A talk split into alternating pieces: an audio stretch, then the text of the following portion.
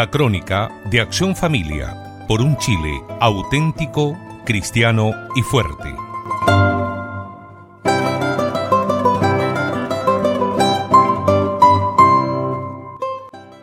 Estimado radio oyente, este próximo 15 de agosto se celebra en todo el orbe católico la fiesta de la Asunción de la Santísima Virgen María a los cielos. La fecha también es celebrada bajo el nombre del tránsito, es decir, de la subida de la Madre de Dios desde la tierra al cielo. Por ello muchas niñas son bautizadas con el nombre de tránsito, o de Asunción, o de Asunta. Enviamos a todas ellas un cordial saludo en este día y les ofrecemos algunas consideraciones sobre lo que significa su bendito nombre. Nos parece importante resaltar en primer lugar que, al contrario de lo que muchos piensan, existe entre el cielo y la tierra una comunicación mucho mayor y más fácil de lo que los ojos sensibles nos permiten ver. Precisamente el nombre de tránsito nos indica esta comunicación, pues donde hay tránsito, como es obvio, existe un camino, y un camino que para todos está abierto. Podrá algún auditor un poco influido por el positivismo objetar esta última afirmación de que sea un camino abierto a todos. Él dirá que nuestro Señor ascendió a los cielos por sus propias fuerzas sobrenaturales y que la Santísima Virgen fue asunta al cielo, llevada por los ángeles, pero que para los pobres mortales y pecadores que somos los demás descendientes de Adán y Eva, ese es un camino vedado. La prueba es que después de ellos ningún hombre jamás lo transitó físicamente, y si nadie fue al cielo físicamente, se puede dudar que se pueda ir espiritualmente.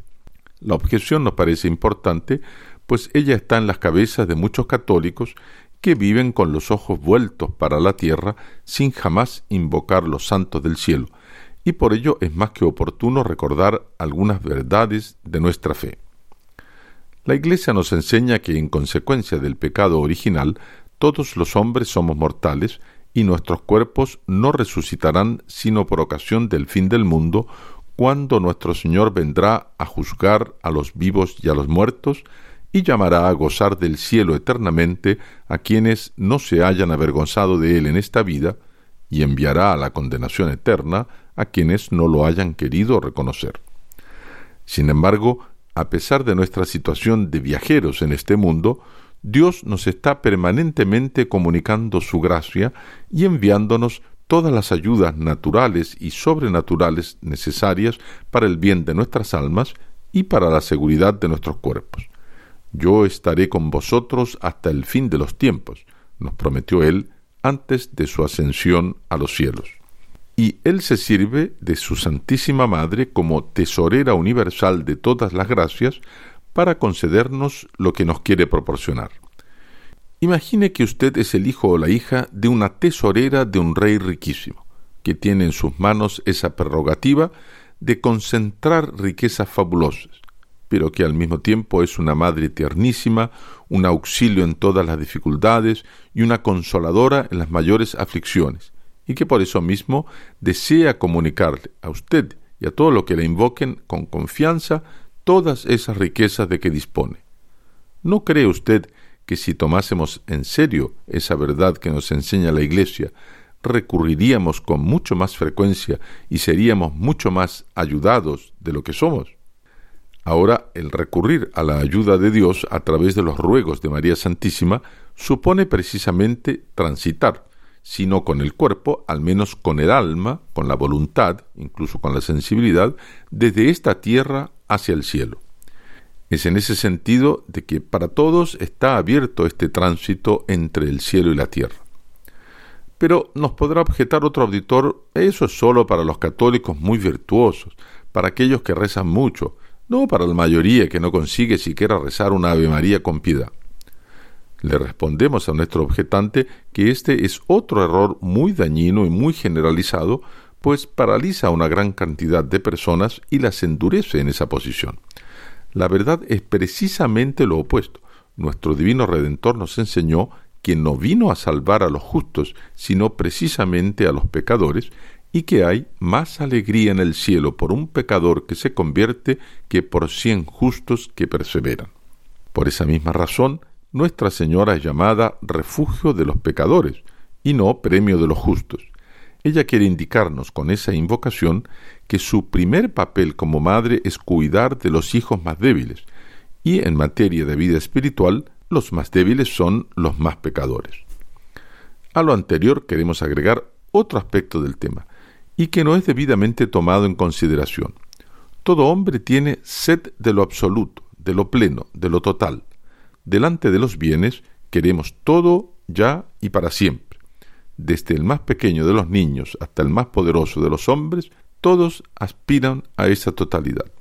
Naturalmente que primero las personas buscan esa totalidad en las cosas terrenales, fama, riqueza, placer y las mil solicitudes que permanentemente las asaltan. Pero cuando no las encuentran o cuando se decepcionan con su vacío, muchos comienzan a buscarlas en el más allá, y como han cerrado sus almas al tránsito para el cielo, las abren para el tránsito al infierno.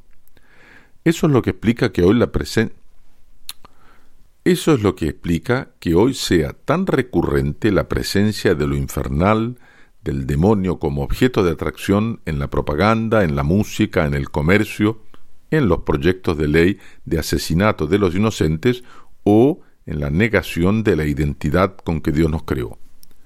Hay un verdadero culto a lo feo, a lo grosero, a lo bajo, a lo vulgar, a lo obsceno. A decir verdad, no hay espacio público que no esté marcado por grafitis que tienden a glorificar al promotor de estos vicios que es el padre de la mentira, Satanás. Es todo lo contrario de los bailes que se realizan en la tirana y que son conocidos como diabladas, durante los cuales los devotos de la Virgen del Carmen elevan su mente al cielo y combaten a los demonios que vienen a interrumpir la devoción de sus hijos combate que es representado por el baile. Para que el espectáculo sea bonito, los demonios no son representados del modo en que ellos son espíritus de tinieblas, sino al contrario con trajes de luz. Naturalmente se debe a una concesión al gusto estético más que a la realidad teológica. Lógicamente que en esta representación siempre terminan venciendo los devotos como para indicar que el bien siempre triunfa sobre el mal. Pero detrás de una costumbre ancestral que tiene mucho de folclore popular, se esconde una profunda verdad teológica.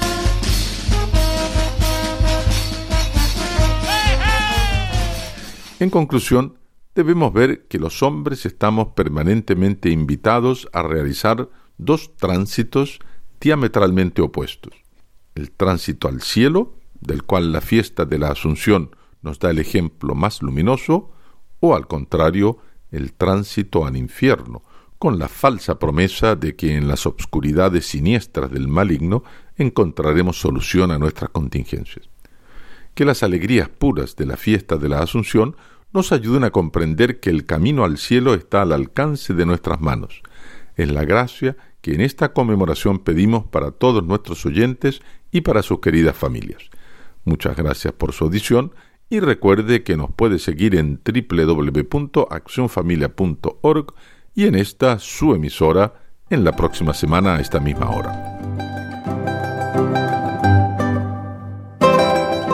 Esto fue la crónica de Acción Familia por un Chile auténtico, cristiano y fuerte.